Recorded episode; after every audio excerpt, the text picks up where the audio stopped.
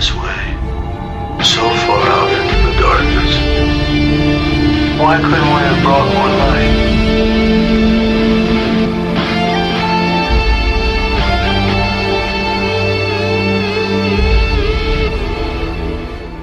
Bienvenidos a Órbita Friki. Vamos a hablar de Expanse, episodio 5, temporada 6. Ya casi hemos acabado. Igor, ¿qué tal este episodio? ¿Ha sido un episodio cargado de acción o ha sido un episodio lento? Buenas, muy buenas a todos. Yo creo que ni una cosa ni otra ha sido un poquito más rápido que el anterior, que sí que fue algo lento, pero no, no tan trepidante como la acción de los tres primeros. ¿no? Bueno, me parece un, un ritmo adecuado, teniendo en cuenta que este es el, el penúltimo episodio de- no solo de la temporada, sino de, de la serie. A menos que nos vayan a sorprender con alguna sorpresita posterior. Bueno, en- y aquí eh, me tenéis a mí, que soy Roberto. Y sí, tienes razón. Eh, y bueno, venga, vamos a meternos con el episodio. eh, que empieza, a ver si lo adivináis. sí, en Laconia, ciudad de vacaciones. Y bueno, ya en el anterior episodio vimos a, a Kara que estaba escapando de su casa con, con su hermano muerto, lo normal, eh, en una especie de camilla y se metía por los bosques. Y aquí la encontramos ya en los bosques ahí, eh, pues de noche. Y la vemos como está ahí gritando a los, a los bichos estos, a los perros extraños, para que vengan y, y arreglen a su, a su hermano. Eh, básicamente se, se queda dormida de tanto gritar y cuando se despierta, se despierta porque oye a sus padres que la están buscando y tal. Y bueno, manda a tomar por saco el, esa especie de camilla y se esconde para que no la encuentre. Y eh, un dato importante, el cuerpo del hermano ya no está. Sí, un dato bas- bastante importante, sí, un dato, un dato importante, vamos. Bueno, entonces eh, Cara vuelve corriendo al, al sitio en donde encontró los perros extraños la primera vez y se encuentra a tres de ellos que están rodeando a, a su hermano que está milagrosamente revivido, vamos. Pero que bueno, su, su cara a lo mejor es- tiene un tono más gris y sus ojos son totalmente negros. Y, y- pero tiene, yo, a mí me, pare- me parecía que tenían el típico brillo azul de, de la protomolécula, ¿no? Me daba la sensación de que los ojos sí que tenían un, un poquito de, de tonito protomolécula. Claro que tiene que ver con la protomolécula, clarísimamente. Porque además lo siguiente que nos encontramos, bueno, cara al principio mira un poco así extrañada, pero la verdad es que no le hace ascos y, y tira para, para donde Sam. Los, los perros se, se van, ya han hecho su trabajo. Y, y Sam le dice que, que la reconoce y tal, pero eso, que se siente, se siente extraño y que, que, que- que está pasando. Y ella le dice que es que se había hecho daño, vamos, que, se había hecho daño, pero daño, daño de morirse. Una, una expresión curiosa, lo de daño de morirse, sí. sí, y es, y, y es curioso porque San, como que le, vamos, pues vale, me- bien, me he muerto, no pasa nada. Bueno, a ver, mm, tampoco me parece una reacción extraña teniendo en cuenta que en principio es un niño. O sea, que decir, igual un adulto sí que llevaría un choque mayor, ¿no? Pero bueno, un niño es como daño de morirte. Y dices, Mm. ah, vale.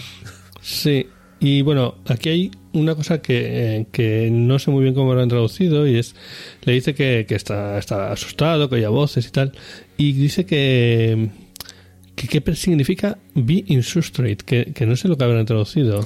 Ahora Está en sustrato. Sí, eh, no, no me acuerdo, no me acuerdo exactamente de cómo, de cómo lo traducen. Pero parece, parece como que mientras lo estaban resucitando o lo que sea, pues ha oído la conversación de, de los bichos que le rodeaban o, o algo así, y que estaban explicando la, su situación, ¿no? Y, y qué es lo que le ocurría. Sí. Pero bueno, es curioso el tema de Sam que se mira y dice que, que ve las cosas distintas y como mira ahí a, a lo, a lo lejano y dice, anda, eso nunca lo había visto, ¿no? Y cara lo mira, mira y no ve nada más que la oscuridad, pero bueno, nosotros sabemos lo que hay ahí. Sí, eso me parece, me parece significativo, ¿no? Es un pequeño pequeño hint, ¿no? De, de- de lo que va a ocurrir en el siguiente. No, básicamente es lo que tú decías, o sea, es, es tecnología de la protomolécula y, y lo que está viendo es un poco, creo que no- cuando vimos a los seres eh, que habían hecho con ba- basados en la protomolécula también, tenían una forma de ver distinta. Sí. Sí, sí. Estará claro que está viendo, pues yo que sé, líneas de fuerza o cosas por el estilo que conectan todas las maquinarias, la maquinaria alienígena que hay en el planeta. Incluso puede que esté viendo la nave orbital, esa famosa, pues no solamente la nave, sino sus conexiones con el planeta, etcétera, etcétera. Vete a saber. O bueno, o, o- o incluso puede haber otra estación orbital oculta. Bueno, que- bueno. que- ah, ¿no? Eso, no, no sé, eso ya me parece irse demasiado. Pero bueno, oye, todo puede ser. Eso, y cuando se mira a sí mismo, pues eso, ve, ve extrañas líneas también y cosas así, seguramente. Pero bueno, todos nos lo dejan ahí muy, muy en el aire. Y esto es todo lo que tenemos en este capítulo de, de Laconia. Me parece eh, poquito, teniendo en cuenta que solamente nos queda un otro capítulo de Mm. Laconia, ¿no? Entonces, mm, no sé, se tiene que precipitar y que estos, a menos que vaya a durar mucho el próximo capitulito de Laconia en el último episodio, lo tienen que resolver en, pues eso, cuatro o cinco minutos todo, ¿no? Bueno, tengamos en cuenta que el siguiente episodio, que es el último, va a durar hora y media, teóricamente. Sí, entonces es posible que, le- que la parte de Laconia sea más bien 15 o 20 minutos y, y entonces sí que les dé más tiempo a resolverlo. Porque desde luego en 5 minutos me parece excesivo para resolver todo lo que nos han planteado. ¿no? La- se han resucitado, eh, las máquinas reconectadas que de, de los, que, de los marcianos que están poniendo, no, no sé. Mm. Ya veremos. O incluso que no seas un simple toque al principio, sino que, que tenga más trozos por, a lo largo del episodio. Pero bueno, lo veremos. Y bueno, ya dijimos en el anterior episodio, aquí ya tenemos los créditos iniciales, no como en la anterior ocasión, es más normal. Y ya dijimos en el anterior episodio que el ataque marciano no se iba a demorar y obviamente no se han demorado. Y aquí lo tenemos en toda su gloria, a la, flota marciana dirigiéndose hacia, hacia la estación Medina básicamente, liderados por la- el almirante Sandrine Quirino, que es la que en el anterior episodio veíamos, eh, bueno, pues con, con Abasarana. Y les vemos cómo se acercan al, al anillo y, y bueno, mm, básicamente se cargan sin mucho problema a las naves que hay de la, de la Free Navy allí vigilando, ¿no? Entonces Kirino pues intenta hacer una llamada a la Medina Station que básicamente mm, no le responde en absoluto y dice que, que preparen los torpedos para atacar, ¿vale? Aquí eh, creo que pondré en los, en los enlaces del, del episodio, en las notas, un enlace a un vídeo muy chulo en el que analizan lo que es el ataque de que está como está grabado eh, que vienen eh, vienen eh, analizadas las naves que están usando los, los marcianos y todo y bueno en particular en este caso eh, el vídeo seña- enseña cómo se ve que están atacando la estación Medina pero los, eh, los misiles que van a tirar no son con la intención de destruirla sino con la intención de desarmarla como quien dice Sí, a- a- además la propia Quirino nos recuerda, eh, bueno, y, y lo dice, ¿no? Que preparen torpedos de plasma, que no preparen, Mm. preparen torpedos nucleares. Recordemos que la última vez, y lo, lo dice en el episodio por, por si el espectador no lo recuerda, que la última vez que se detonó un arma nuclear dentro del espacio interior del anillo, eh, la, tecnología alienígena de dentro del anillo, de la estación esta que hay en el centro, se activó y estuvo a punto de destruir el, el sistema solar entero. Entonces, eh, utilizar armas nucleares en ese espacio interior no es muy buena idea. Sí, y de hecho en este vídeo también eh, comentan que el interior de la nave desde la que se está haciendo el ataque es distinto al, al que hemos visto en otras ocasiones anteriores y teorizan con que podría tratarse de que estén dirigiendo el ataque desde los buques de esquifa, o sea, desde unos buques que usarían para atracar a, a la estación Medina una vez que hubieran hecho el ataque, ¿vale? Y por eso Yo, creo que más bien es porque estos son naves sigilosas. O sea, estas no son, no son naves estándar marcianas, sino que son, ya, ya decían que el ataque iba a ser liderado por las naves eh, stealth, ¿no? La- las naves capaces de camuflarse. Entonces, yo creo que por eso el interior es distinto y demás, porque todos los materiales y todas las cosas están hechas para pues, minimizar el- los radares o lo que sea que, que estén usando en esta época para detectarlo. ¿no? Yo es la sensación que tengo, que simplemente es que son naves de, de tipo sigiloso. Puede ser. Pero bueno, el caso es, ese, que hay, hay, varias naves, una de ellas sigilosa y otras eh, de otro tipo. Pero bueno, el caso es que cuando van a atacar, de repente le llegan unos avisos de que se están leyendo eh, lecturas de plasma super altas desde la superficie de la estación del anillo, en la mitad de la zona lenta, como dice, y resulta que es que apenas da tiempo más. Y lo siguiente que sabemos es que se ventilan totalmente a toda la flota marciana. Y bueno, el tema es que. Como ya ah, sabíamos que iba a pasar, evidentemente. Exacto, han puesto ahí un arma en particular que luego comentaremos. Y vamos, esto es lo que, lo que dijimos que iba a pasar, que van a llegar los marcianos, se los iban a cargar y luego pues tendríamos que ver qué es lo que hace. No, pues es que, es que ha ocurrido exactamente lo que dijimos, ¿no? Que iban a llegar los marcianos y se iban a cargar a las naves centinelas de, de la Armada Libre, que, que es lo que hacen, y que cuando fuesen a saltar a la Medina Station, pues la Medina Station iba a activar la tecnología alienígena que tenían y que se las iba a, a ventilar. Ha resultado ser no algo muy alienígena, como especulábamos, de rayos desintegradores y no sé qué, Ujú. pero bueno, algo un poquito más mundano, pero sí que tiene parte de, de tecnología eh, laconiana, ¿no? Gracias a, a los descubrimientos de los marcianos en, en Laconia. Sí, sí, sí. Que ahora, ahora lo explicaremos porque hay una escena en la que lo explican más. Básicamente sí, lo explican literalmente. Bueno, eh, cambiamos de escena y nos vamos a la Pella, a la nave de Marco, en donde le vemos viendo un stream en el que básicamente la gente de, de Iapetus, eh, pues básicamente eh, se salen de la Free Navy. Eh, matando a los leales a Marco y declarando la independencia. Su liderazgo, como ya decíamos, está sobre pies de barro y se empieza a, a notar. Eh, era evidente, bueno, ya, ya lo dijimos, ¿no? Que estaba claro que iba a haber secesiones dentro de, de- dentro de los Belters, ¿no? Eh, al final, Marco, todo su liderazgo está basado en, en victor- ser victorioso, ¿no? Que te- tener esa figura de, de líder exitoso y arrollador, y a medida que se tambalea y empieza a, a perder batallas, a perder esa imagen y encima demostrar que no es un buen gobernante, pues bueno, eh, ya Petus es el primero, pero a menos que haya un golpe de mano, pues no será el último. Sí, bueno, y aquí tenemos a Rosenfield, que ya dijimos que hacía esa. eh, tenía ese papel de mm, conciliadora, intentando decirle a Marco que debería mm, hacer algo más con Philip que, que ponerle a reparar las, eh, las paredes exteriores, etcétera Y bueno, Marco básicamente le dice que se vaya con viento fresco. Sí, hay- aquí hay una cosa interesante y es que Marco recarga el hecho de que muchas de las, de las noticias que se están transmitiendo y demás eh, llaman a la guerra su guerra, la guerra de Marco. O sea, Entonces, es, eso es, es, es un detalle muy importante y, el propio Marco le, le molesta mucho, ¿no? Porque ya no es, ya en esas, en esas noticias que están dando y demás, no es la guerra de los centurianos, de los belters contra los, eh, los terrestres, los marcianos, porque los tienen oprimido. No, no, ya es la guerra de Marco contra los mundos interiores, ¿no? Entonces, eh, eso le como que le separa, ¿no? Y, y él- a él es lo que una, de las cosas que le, le molesta, ¿no? Mm, Pero al, al final, al final le están haciendo lo mismo que él hizo a los de Ceres, ¿no?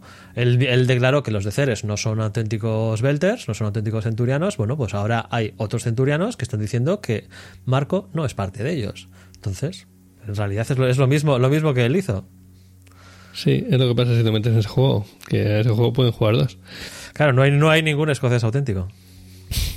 Pero bueno, básicamente eh, ahí nos encontramos de nuevo a Ronsfield. Es mu- mucho mejor general que él. Eh, y le vuelve a poner en orden y a, decirle que su objetivo es llegar a, a Medina Station y ahí eh, tener el control de todo lo que pueda pasar por ahí. ¿Vale? Y que a partir de ahí eh, ellos harán su, su imperio. Que si Dramer se quiere plantar la medalla de que ha conseguido atacar a un, a un depósito sin defensas, pues bueno, que se la suda, básicamente. Y bueno, ahí es donde eh, la conversación se interrumpe porque llegan las noticias de que se han cargado la flota marciana y bueno, claro. eh, mm, Marco Roosevelt flipa un poco, básicamente, se le nota que, que no se lo espera, tenía alguna duda, ¿no? Y Marco ahí aprovecha y le mete, eh, le dice que eso, que, que es el eh, que, que, que- esperaba, vamos, ¿no? Que obviamente ellos iban a ganar. Y bueno, y Ronsfield aquí hace una cosa y dice que eh, es el, dice que es el momento de, de, celebrar, ¿no? Que luego veremos cómo celebrar. Sí, a mí me parece interesante esta parte final porque eh, se nota que Marco empieza a tener eh, celos de, de, Rose, ¿no? De, de. O sea, porque aprovecha este mínimo, ínfimo, eh, grieta, ¿sabes? el más mínimo excusa que encuentra para meterse con ella, ¿no? Porque dices, ah, joder, al final poner, alegrarte porque han acabado con una flota porque al final cargarte seis naves marcianas es una barbaridad. O sea, recordemos que las naves marcianas, marcianas son súper modernas, hiper, tecnológicas, son las mejores. O sea, las naves marcianas son las mejores, son mejores que las terrestres y por supuesto mejores que las de la Free Navy, ¿no? De hecho, la propia Free Navy es tan buena porque se ha llevado unas cuantas naves marcianas. Por eso mismo. Entonces, mm, aprovecha aquí este mínimo grieta para meterse con ella, ¿no? Y, yo creo que es, es, sobre todo significativo de que ya se ha dado cuenta, como tú mismo has dicho, de que es mejor gobernante que él o sea, los consejos que da son todos súper buenos desde el punto de vista de, lo que están intentando, ¿no? De, sí. Pues estratégicamente hablando. Eso es, estratégicamente, que tengas toda la rebelión, etcétera, etcétera, ¿no? Al final Rose le da unos consejos de la leche y Marco lo ha notado y está pues, bastante resentido. Y aquí se le nota. Entonces, aquí seguimos plantando las semillas para que en algún momento Rose saque la pipa, le meta el tiro por la nuca y diga, venga, va. ya me encargo yo. Pues no, no me extrañaría que llegado el momento, eh, si las cosas se tuercen y la Tierra lleva las de ganar, mmm, hiciera algo así y se vendiera como la, salvadora de y la pacificadora.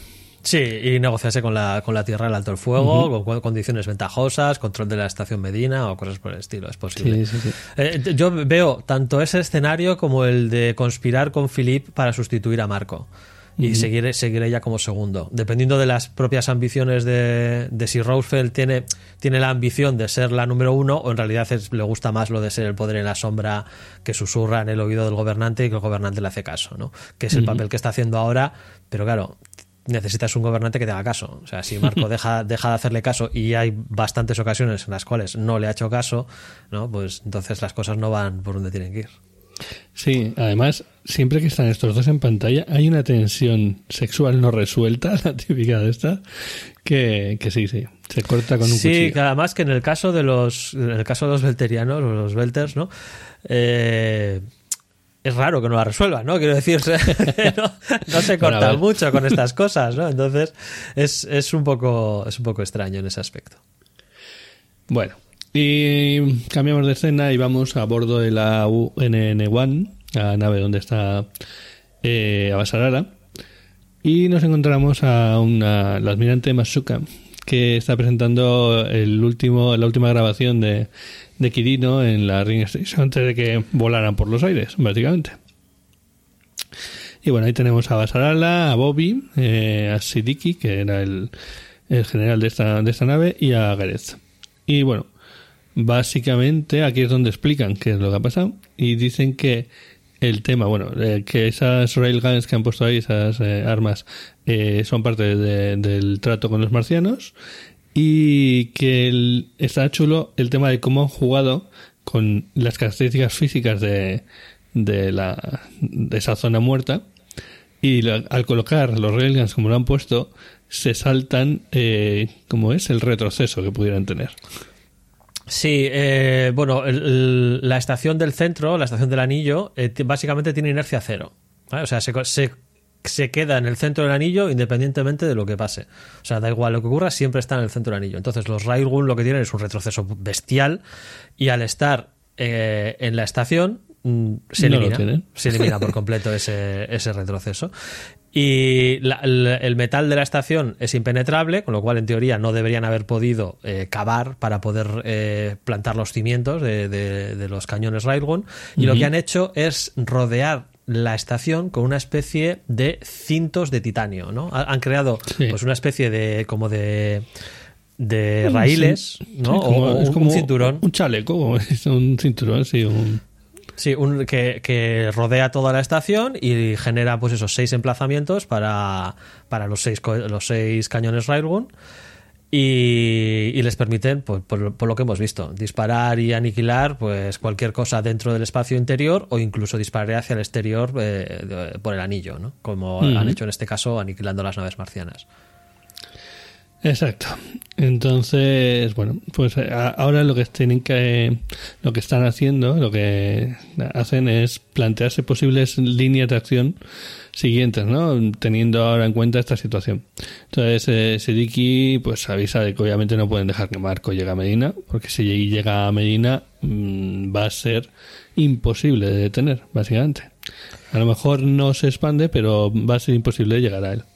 Sí, además eh, señalan algo que hasta, hasta ahora no habían hablado, pero que está bien recordarlo, que la estación Medina tiene sus propias granjas. Porque claro, recordemos que la estación Medina, en origen, Sí. era la nave colonizadora de los... Eh, uy, iba a decir los cuáqueros, no, los, los mormones. Los mormones eran una nave Sí. generacional. Exacto, es una nave generacional y es auto. Uy, sale en inglés, autosustentable. Eh, autos- autosostenida. Autosostenible. ¿no? O sea, ella, ella misma tiene, tiene sus granjas, tiene sus generadores de oxígeno, tiene un montón de cosas que, que la permite eh, mantenerse indefinidamente. ¿no?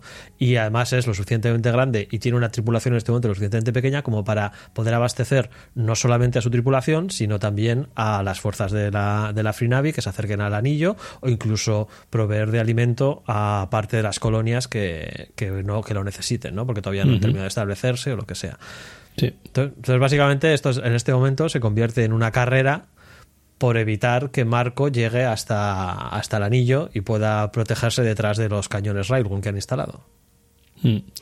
Y bueno, eh, Gareth, que es nuestro cabezabuque particular, eh, dice que lo suyo sería lanzarle unos cuantos misilacos a- a- atómicos a, eh, y cargárselos, pero claro, Bobby recuerda lo último que pasó, la última situación cuando lanzaron misiles dentro del, del espacio del anillo, ¿no?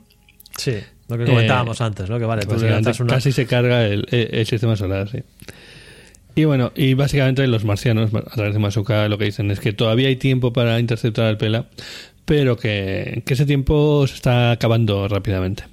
Al Pela, que lo tienen localizado gracias al combate que tuvo con la Rocinante y la toda la información que envió eh, Naomi de- del, del propio combate. Vamos, entonces mm, los tienen bastante localizados gracias a eso. Una, una vez más, gracias al error que cometió Marco de entablando un combate que no necesitaba. Claro. ¿Cuál es el problema si van a por Marco con todo? Que la estación CD se quedaría abandonada, como que dice, a su suerte. Y eso implicaría pues dejar a un millón de personas a, que se mueran de hambre y, sed. Eh, de nuevo Gareth, nuestro cabezabuque particular, eh, dice que pues oye, que se aguanten los machos los, los beltas. Y obviamente, bueno, pues Sedik y Masoka eh, también están un poco por la labor de movilizar todos los todos, todos los buques de guerra que tienen. Eh, pero bueno, entonces Abasarala mm, se encuentra en una situación muy comprometida. Y básicamente no está por la labor de, de mandar a más gente a morir. Eh, así que Sobre todo porque después de que presione un poco al almirante, este le confiesa que, que tampoco tienen las de ganar. O sea, quiere decir que aunque, aunque manden a todas las fuerzas hacia a por la pela y a interceptarlo, etcétera, etcétera, y llegar hasta el anillo antes que él, que tampoco está claro que vayan a ganar ese combate a tope, ¿no? Entonces, claro, o sea, no, no es decidir, va, venga, deja, dejo que más o menos se mueran los de Ceres, eh, que es lo que parece que va a ocurrir, pero asaltamos a, a Marco y le, le derrotamos seguro. No, no, no es seguro que le vayan a derrotar. Exacto, eso es lo que iba a comentar, que esta conversación además es eh, particularmente interesante en el sentido de que eh, eso, las posibilidades eh, eh, que le plantean son básicamente pues eso, un 50-50 o similar y Abasarala ya tiene mucha presión encima. Recordemos que acá, acá- acaban de perder seis naves marcianas, o sea, seis, seis naves son muchas, o sea, no seis naves de alta tecnología y de la, la creme de la creme, que es lo que habían enviado al asalto al, anillo, ¿no? No habían enviado chatarra precisamente. Correcto. Y recordemos también, bueno, los que lo hayáis visto, que en el extra que hay dedicado a Basarala, la vemos cómo está eh, pasándole factura toda esa presión también. ¿Vale? Eh, que está drogándose y está básicamente aguantando por, por medicinas. Y lo vamos a ver luego. Eh, a Basarala la va a palmar en el último episodio.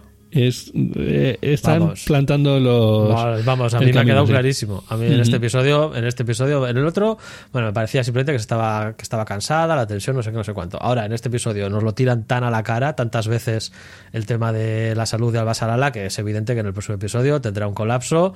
En, pf, yo qué sé, cuando ya gane la guerra y esté celebrándolo, le pegará un jamacuco y la palmará o algo por el estilo, vamos. Pero que no tengo, no tengo la más mínima duda. vamos.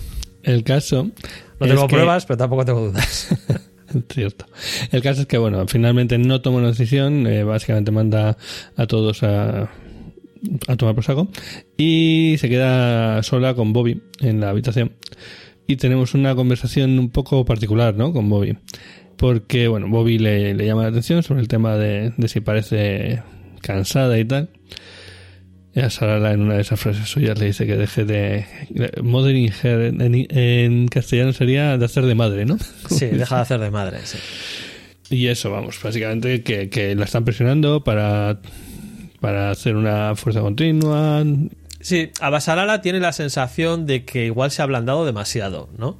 Mm. Pero, pero claro, Bobby ahí, pues, o sea, la conversación está muy bien, ¿no? En el sentido de que Abasarala eh, sabe que no es tan dura como era antes, porque recordemos que en, en las la primera temporada y la segunda temporada Abasarala es, es, es- no, o sea, no tiene piedad. O sea, no tiene ¿no? piedad. De hecho, casi, casi te la pintan como mm, no la malvada, pero casi de la película. Sí, sí. O sea, en la, en la primera y la segunda temporada es la típica jefa de los servicios secretos que está dispuesta a hacer lo que haga falta. O sea, si hay que torturar, se tortura, si hay que asesinar a los familiares de no sé quién, se asesina y punto. Es la típica de, de los servicios secretos que, que vamos, de, de- de los de las Black Ops, que hace cualquier tipo de operación y luego niega cualquier conocimiento de ella, ¿no? Y sin embargo ahora no, ahora es la primera ministra, la gobernante de, de la ONU, y, y, de hecho, precisamente ha alcanzado este puesto eh, por tener esa visión más de unidad de todos, ¿no? De, vale, estamos, estamos en guerra, pero, pero no hay que aniquilarlos. O sea, somos, somos todos humanos. Lo que queremos es la paz y, y la, y, y la colaboración entre las facciones, ¿no? La Tierra, la ONU, o sea, la Tierra, la Luna, Marte y los Belterianos. O sea, todos. Sí, y además, claro, ya nos, nos estamos olvidando porque estamos metidos en esta guerra que tiene estas tres facciones, pero ya han conocido que hay- no están solos en el universo. Hay un- una tercera, o bueno, tercera, cuarta, no sé, otra, otra, otro, algo más, ¿vale? Todo el Co- tema como, de- como mínimo, conocen dos razas alienígenas inteligentes. Una, los constructores de los anillos, y otra, los que mataron a los constructores de los anillos. O sea, como mínimo, saben que hay dos razas alienígenas. que hubieron, o, o hubo, ¿vale? que hubo, Exacto. que hay, o hubo dos razas alienígenas inteligentes. Entonces, claro, eso. Eso es un salto. O sea, eso en casi todas las obras de ciencia ficción y libros, eh, series, películas o lo que quieras, el momento en el cual la humanidad descubre que no está sola en el universo suele ser un momento de, un- de unión, ¿no? Porque, Ujú. porque es, es como, ahí va, ¿no? Que hay otros ahí fuera, Sí. ¿no? Por eso digo, por eso digo que Abasarala eh, sí que tiene esta, esta visión. Y en esta conversación con Bobby, Bobby precisamente sería un poco la que no tiene esa visión, la que, aunque lo conoce y tal, pero ella sigue siendo eh, quién es, ¿vale? Y sigue siéndolo bien to- todo desde el punto de vista de Marte y, y similar. Sí, hay, hay creo que es una frase que dice aquí en este momento que dice que está bien ser buena persona, pero que tal vez la guerra no sea el momento de ser buena persona. Ujú. ¿no? Que- Sí, pero bueno, aquí tam- no, es, pero eso es más adelante. Eh, Ah, no, aquí, vale. aquí la frase mítica que sueltaba Sarala es la de no hay premio para la segunda víctima. No, va, perdona, a la, me- a la mejor víctima. a la mejor víctima. sí. Pero bueno, o sea, era por el tema de lo de, de que fallara el torpedo de, de la Rossi. Pero bueno, eh, el tema acaba un poco así. Y, y, bueno, Basara la, la manda a tomar por saco a Bobby de nuevo.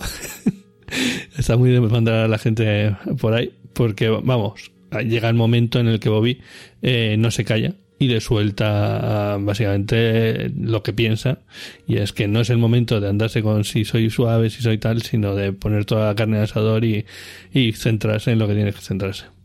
Sí, una conversación interesante entre estos dos personajes, que bueno, ya recordemos que han desarrollado una relación bastante personal. Eh, Bobby ha estado a las órdenes de Abasarala durante mucho tiempo y en ese aspecto actúa un poco como, como la voz de la conciencia al revés, ¿no? Es, es decir, eh, Abasarala es la que tiene mucha conciencia en este momento debido a todas las circunstancias y demás. Recordemos que, su marido ha muerto recientemente debido a, al, ataque de, de, de Marco, etcétera, etcétera.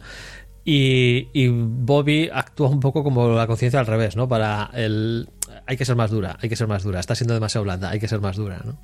Sí, pero también date cuenta, Bobby mm, normalmente se corta mucho con la sala. Eh, precisamente era lo que le comentaba a, a Amos, que Amos no se corta nada y le suelta lo que le sale por la cabeza. Pero Bobby siempre se ha cortado, siempre se ha cortado hasta este punto, en el que ya no ha podido cortarse más y le ha soltado exactamente lo que ha dicho y a pasar se ha quedado con una cara de, de a cuadros y básicamente le ha dicho vete por ahí. Vete por ahí porque como, diga algo. Sí, vete por ahí, pero porque tengo que pensar. O sea, tampoco, tampoco es un vete por ahí no me gusta lo que me has dicho, sino eh, vale, ya está, ha llegado un punto en el cual la conversación no va a ningún sitio porque has perdido los papeles, eh, vete, pero déjame que tengo que pensar. Pues sí. Y bueno, la escena cambia, nos vamos a la Rocinante que está atracada en, la estación, eh, en la estación Ceres, y vemos ahí a Clarissa y a Holden que están en el, bueno, pues en la entrada del, de la Rocinante, y Clarissa le dice así como que no quiere la cosa, pero bueno, lo están contando ya de cara al siguiente episodio que a la Rossi le han puesto un, una nueva armadura basada en, la, en las investigaciones de la protomolécula y tal, eh, que es un nuevo tipo de armadura súper super que aguanta mucho, ¿vale? Vale, que es la misma cosa, de hecho, el UN-1. Eh, es que me parece de videojuego, ¿sabes? De, llevas, llevas la nave a, al puerto y, te, te gastas, Claro, y te gastas lo que has obtenido en, las últimas quests en, upgradear la nave, ¿no? Pues es exactamente lo que haces. Y justo con las tecnologías que has desarrollado y tal, pues que es, esto, esta escena es de videojuego absoluto. Sí, lo interesante de esta escena es que eh, Clarissa le comenta a Holden que al final le están dando un poco la razón a su padre en que él decía que y lo que lo que justificaba sus actos era que la protomolécula iba a ser la llave para eh, pues para avanzar en la especie humana no y para incluso supervivir la supervivencia. Tenemos el caso de esta eh, de nueva armadura pero también tenemos el caso de la comida que, que van a poder hacer con más facilidad etcétera. Y claro por un lado pues vale, pero por otro lado, eh, su padre era un criminal que además lo vemos en el extra del anterior episodio, ¿no? Eh, que Clarissa se entera de que su padre ha muerto en la, en la prisión, básicamente de viejo. Sí, pero bueno, a ver, quiero decir que esto tampoco es muy sorprendente, ¿no? Eh, al final están en guerra y la guerra siempre, quieras que no, promueve mucho el desarrollo de las tecnologías, ¿no? que eh, en un primer momento son tecnologías que se usan para la guerra, pero que cuando acaba la guerra pues tienen sus aplicaciones civiles. Eh, vamos, el siglo XX eh, se ha alimentado de los avances de la Segunda Guerra Mundial durante 40 o 50 años. esto no quiere decir que no es, no es nuevo, es, es, algo que ya, ya se conoce, que uno de, de los mayores impulsores del desarrollo tecnológico, por desgracia, son las guerras. Sí, pero mm, no solo es eh, la guerra, sino es la, en este caso, es el avance a través de la protomolécula. Y el tema de que el padre de Clarissa, pues era lo que, lo que intentaba justificar. Pero bueno, volviendo, volviendo al tema, eh, Holden pregunta por Imos que se había ido, eh, bueno, pues anda por, por Ceres a sus cosas. Bueno, si tenemos que apostar, diríamos que seguro que está en, en un burdel, ¿no? Porque al final solo conocía los burdeles y, y los, y los sitios donde ponían buena cerveza. Así que o, estará en un bordel o, en un bar tomando cerveza. Bueno, pues eso. Entonces, eh, pregunta por él, que Aisa no tiene ni idea, ni, ni, ni ahí dice nada más. Y bueno, tenemos aquí uh, luego a Naomi. momento rojo. El momento rojo del, sí, episodio. Pero creo que es un momento rojo que también. Ahora hablamos. Porque nos vemos a Naomi que está recibiendo un mensaje de la doctora Elvi Okoye. Okoye no sé, Elvi Okoye, ¿vale? Eh, que con la que han compartido el tema de las anomalías del anillo. Y la doctora Okoye creo que ya había salido con anterioridad y era una de las que había estudiado el, el tema. Sí, sale en, sale en la cuarta y en la quinta temporada. Mm, Cuando están Al en el planeta y todo esto. Sí, eh, al final parece ser como la, el comodín del- de la llamada de, de, de Naomi, ¿no? O sea, que decir, cuando Naomi Sí. necesita eh, algo muy científico y técnico, pues, eh, recurre a, a esta. No, no recuerdo si en algún momento dijeron de que la conoce o de qué, pero... Pero vamos, que sí, que, que no, no es la primera vez que aparece. Y una vez más, eh, vemos que, que es interesante el, en cómo se trata en esta serie el seguimiento de los personajes, ¿no? De que no que si necesitan un biólogo no se sacan uno de la manga, sino que la primera vez que necesitaron un biólogo crearon un personaje y hablaron de él y si no ha muerto por lo que sea, pues cuando vuelven a necesitar un biólogo lo sacan de nuevo, ¿no? Y en ese aspecto pues da, una sensación de continuidad y de realismo. Mm. Sí, sí, sí. Eh, bueno, el tema es que este- esta doctora lo, le comenta que también han visto similitudes entre lo que pasó con la Barcade y otros datos que tienen de, naves que han desaparecido en la en, lo- pues en los anillos, ¿no? Eh, y han llegado a la conclusión de que eh, el tema tiene que ver con mm, un nivel de energía, ¿no? Un nivel de, de masa, de energía, y que puede que esto eh, lance estos eventos. Y que, claro, eso tiene implicaciones de cara al futuro del uso de, de los anillos por la humanidad. Ah, hostias, espera, espera. Esta es, esta Sí, es sí. la, la de la. La del planeta, coño, es la de Claro. Ilus. Sí, sí, sí, es de que te Ilus, o decía, sea, sale, sí, sí, sale sí, sí. mucho. Sale, y la sale en toda, en toda la cuarta temporada. Es, es- es Sí, una sí, sí. protagonista. Está, es tan protagonista como cualquiera de ellos durante la cuarta Ujú. temporada. Sí, sí, sí. Sí, Correcto. De hecho, al final, cuando están con la máquina aquella, sí. sí. es ella. Vamos, que no, no, no. O sea, recordaba que había salido, pero no me acordaba tanto. Claro, claro. Esta es Claro. la de la cuarta. Sí, Y sí. por eso tiene sentido que acuda a ella, porque es la de las que, junto con. No me acuerdo si con Holden, era de las que vieron a los. A los A seres los rojos. alienígenas, sí, a los seres rojos, sí. Vale, pues eso. Eh, y y eso, entonces. eh, Holden llega cuando ya están acabando con el mensaje y comentan eh, el tema, ¿no? Y se dan cuenta de que esto es, tiene una implicación enorme. Que si esto es así como ellos están viendo, pues eh, afecta, es algo más grande que la guerra, básicamente. Sí, lo dicen literalmente, sí. Sí, sí. Eh, y bueno, eh, básicamente Holden se compromete a hablarlo con Avasarala a ver si pueden hacer algo al respecto. Sí, y también tiene una conversación muy interesante en el cual Naomi le recuerda que él le dijo Hmm. que cada vez que pasa, él lo nota, cada Sí. vez que pasa a través de los anillos, nota como que estos seres se están enfadando cada vez más. Sí, sí, sí, sí. Y, y la sensación que tienen es que, es que parece que están intentando salir. De hecho, ¿no? era de las primeras imágenes que veíamos en la temporada 5, creo, cuando está con Fred Johnson y le enseña esa especie de infografía en la que decía, mira, esto es lo que veo más o menos. Sí, y además eso tiene sentido con, con la jugada de los constructores de los anillos de apagar los anillos. ¿no? Ta- por- Tal, tal vez los constructores de los anillos, como última jugada antes de que eh, los rojos acabasen con ellos, pues lograron atrapar a estos rojos en, en el no espacio, ¿no? en el espacio eh, vacío que hay detrás de los anillos. ¿no? La tecnología que usen los anillos para transportar cosas de un sitio a otro, pues supongamos que, yo qué sé, tra- trabajan a través de otra dimensión o lo que sea, y durante un momento estás, te transportan a otra dimensión y luego te llevan de vuelta al espacio normal. ¿no? Entonces, podría ser que la jugada final de los constructores de los anillos fuera atrapar a los rojos en ese no espacio. ¿no? Pero claro, para que, para que no puedan salir, lo que hicieron fue apagar los anillos y la humanidad los ha encendido de nuevo. Pues sí. Y bueno, aquí tenemos, cuando están comentando esto, de repente ve en otra pantalla Naomi algo y sonríe. Y, bueno, le pregunta a ver qué, qué es eso que le ha hecho tanta gracia y le explica que por fin hay algo bueno. y se ve a Drummer, llegando con todos los eh, todo lo que ha saqueado, como quien dice, Paceres y prometiendo que la ayuda está en camino, ¿no? Esto lo hemos clavado, ¿eh? esta, esta escena la hemos clavado. Esta escena la hemos clavado porque la, la Sí, sí, anticipamos al 100%, vamos, que iba a llegar Drummer con, con todos los suministros. Yo no sabía si sería Drummer directamente o si sería que lo lanzaría, porque una cosa que me está dando la impresión esta temporada es que en claro, y que tiene que ver con el, el- la longitud de la temporada, etcétera, es que en otras temporadas los tiempos pasaban más lentos y se veía como que que costaba mucho ir de una parte a otra de la galaxia. Y aquí en esta temporada están haciendo saltos mucho más grandes.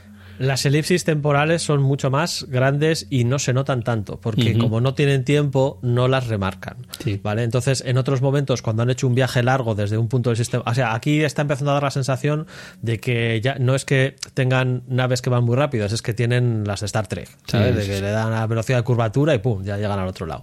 No, en el resto de, lo- de las temporadas sé que se notaba más el hecho de que ir de la Tierra a una estación de- del cinturón pues se tarda mucho y, y ese mucho lo veíamos representado en, en la serie con una serie de escenas dentro de la nave prolongadas con que se tratasen otras, tam- otras tramas mientras dejabas a esos aparte si eran el arrocio o quien sea pues se notaba ¿no? que el viaje Sí. iba a tardar y aquí no aquí está están cortando muy por lo sano y venga pum pum pum y ya está ¿no? que sí que sigue transcurriendo ese tiempo pero no nos lo demuestran tan claro porque no tienen tiempo para eso Sí, sí, sí, totalmente. A eso me refería.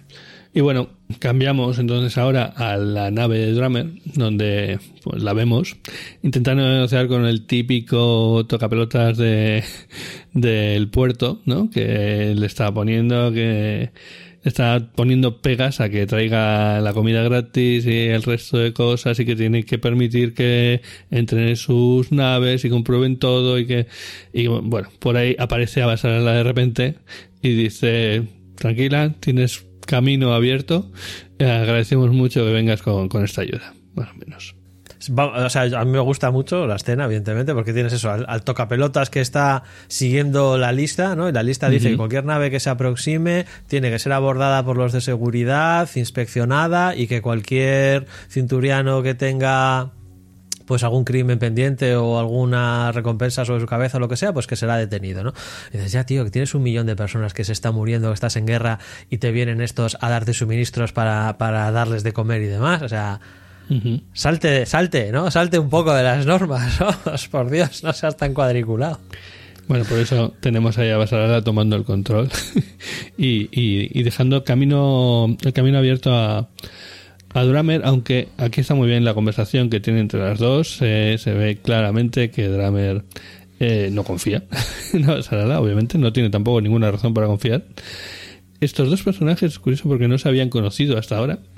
Realmente. Sí, está, está muy bien que esta, en esta conversación nos hacen notar a los espectadores ese hecho. Mm, Que, que, claro, al final, joder, llevas tanto tiempo viendo a estos personajes que te das por supuesto que todos conocen a todos, ¿no? Y que porque tú los llevas viendo todo el tiempo y los relacionas, son los de la serie y todos se conocen. Y sin embargo, en esta conversación te queda claro que no, que jamás se han encontrado, ¿no? Entonces está bien, y nunca han hablado. Entonces es, es, es muy curioso. Sí, y bueno, aquí realmente se- en esta conversación se planta todo el, el tema de- de- del problema que hay, ¿no? Porque eh, básicamente a Basarala le dice que eh, le habían hablado de ella- bien de ella, que a través del tema de, de que es la true opa, la- los verdaderos belters, Lo- Los auténticos escoceses. sí. Eso, que Marco es el enemigo de ambos, pero claro, Dramer le responde... Al final, al final hay que recordar que Drummer era la número 2 de Fred Johnson. Sí, sí, sí, exacto. Y, y sale en la conversación Fred Johnson. Y Dramer le dice que, que básicamente un, un siglo de, de opresión hace que Marco y sea inevitable, ¿vale? O sea, no, no me vengas ahora con que el problema es Marco porque el problema lo has creado tú. Sí, pero, pero Aba- Abasarala lo admite. Sí, Porque sí, sí. al final lo admite. Porque dice, sí, si no, si no sería Marco, hubiese sido otro. Entonces, es, es. O sea, ahí en ese aspecto está bien porque Abasarala admite que es cierto, que era inevitable. O sea, que la, la- la política que han seguido durante todos estos años hacía que si no, si no hubiese sido Marco, hubiese sido dentro de tres años, dentro de cinco o, dentro de diez. ¿no? Ujú. Sí, Abasarala básicamente está intentando tender puentes, pero vamos, Dramer no confía, como es normal. Y vamos, al final Dramer corta la- el tema y dice, venimos a dejar la comida y nada más. En cuanto dejemos la comida, nos iremos. Así que, bueno, la cosa de momento queda en punto muerto. Y bueno, nos volvemos a la pela que ya nos, nos olvidábamos de que los Belters seguían por ahí. Básicamente oímos por, la, por los eh, altavoces de la nave como Ronsfeld, pues anuncia la victoria de la Free Navy frente a los marcianos y eh, les promete que al final de- del turno van a tener... eh, se van a repartir raciones de lo que los terráqueos llaman brandy para, para Que se, lo festejarlo. han, que se lo han llevado de Ceres. Pues La tripulación está encantada, obviamente. eh, corean el nombre de Marco. Y, y bueno, pues. Philip, vemos a Philip que vuelve a trabajar y no se encuentra al, al mismo trabajador que se encu- con el que estuvo trabajando en el episodio anterior. Ahora hay uno que se llama Pascal, ¿vale? Cuando pregunta por, por el anterior, que era Tadeo, Pascal le dice que está encerrado, ¿no? A los calabozos. Y Philip, pues se va a ver qué es lo que ha pasado. Básicamente, deja al otro ahí con dos palmos de narices y se pira. Pero bueno, es el hijo del jefe, puede hacer cosas. Y en la prisión de Pela se encuentra ahí a Tadeo, que estos son como duchas realmente esas prisiones. Obviamente el espacio en una nave es muy escaso como para andar desperdiciándolo. Además son las mismas, claro. Yo cuando lo vi al principio pensaba que me suena, pero claro, luego me acordé que es donde estaba encerrada en, en Naomi cuando, cuando estuvo. Claro. El caso es que eso, que, que Philip le pregunta por, a Tadeo por qué la han arrestado y le explica que, si nos acordamos, en el anterior estu- eh, estaba escuchando el stream para ver qué había pasado en Ceres y tal, porque eh, tenía un hermano allí. Y bueno, pues eso, que como no podía aguantar a ver qué es lo que le había pasado, había hackeado, como quien dice, el tema de, de las transmisiones y había hecho una transmisión para intentar eh, lanzar un mensaje a su hermano. Philip le dice que que como se le ocurre que, que tiene suerte de estar en la celda y no en el espacio directamente pero bueno eso Tadeo dice que, que- que no podía no, no, no podía evitarlo Bueno, aquí yo, bueno, es una, una escena relativamente rápida, ¿no? Pues para, para seguir plantando semillitas, ¿no? De, de- eso viene es para lo que viene después Sí, sí, aquí, aquí es una, bueno, plantar semillas para algo que ocurrirá dentro de unos pocos minutos. sí y ahora cambiamos a, a- de nuevo la escena yo creo que esto ocurre en la nave de no estoy muy seguro si esto es Ceres o, o es la nave de Drummer directamente pero bueno A mí me parecen las unas instalaciones médicas Sí, en Ceres. sí, ¿no? Porque me, me, da, me daba la sensación de demasiado amplias. sí, sí. O sea, quiero decir, eh, había, había muchísimo espacio. Yo no creo que eso sea la, Sí. la nave de, de Drummer porque es todo mucho más Sí, pequeño. por cierto, una cosa que me. Seguramente estoy diciendo algo que es obvio y ya todo el mundo se ha dado cuenta. Pero eh, estaba leyendo el otro día que las, las naves de los marcianos, las naves de los terráqueos son, pues eso, Star Trek. Con todo ahí super pulcro, super blanco y tal. Y la de los. La de los Belters, eh, eh, por el contrario, no suelen tener paredes y, o, o suelen tener menos. Las, los cables están colgando más a la vista. Es como todo más orgánico. Sí, Mm. sí, mucho más. Y, y las, y las naves marcianas son Star Trek directamente. Sí. O sea, la- la- las terrestres, mm, bueno, son futuristas, pero tampoco tanto, pero las de los marcianos son directamente Star E- Trek. Incluso más que Star Trek son militares directamente, sí. Sí, militares, pero más, m- mucho más Sí, sí, futuristas. ¿no? Y bueno, el tema es que nos encontramos en estas instalaciones médicas que están inspeccionando el brazo que está creciendo de nuevo en Joseph, ¿vale? O sea, hay, la escena está bien, pero no podía evitar pensar en, en Deadpool con sus bracitos creciendo. Sí, es igual, es igual, es igual. Ese aspecto es igual. Sí, entonces, bueno, pues eso, le vemos ahí como con una especie de tanque de.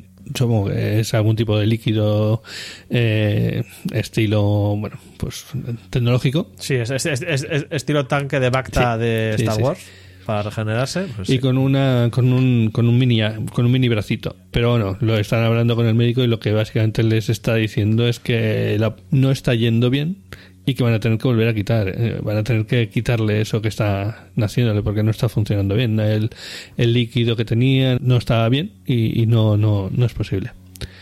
Y bueno que lo que van a hacer va a ser ponerle un prostético.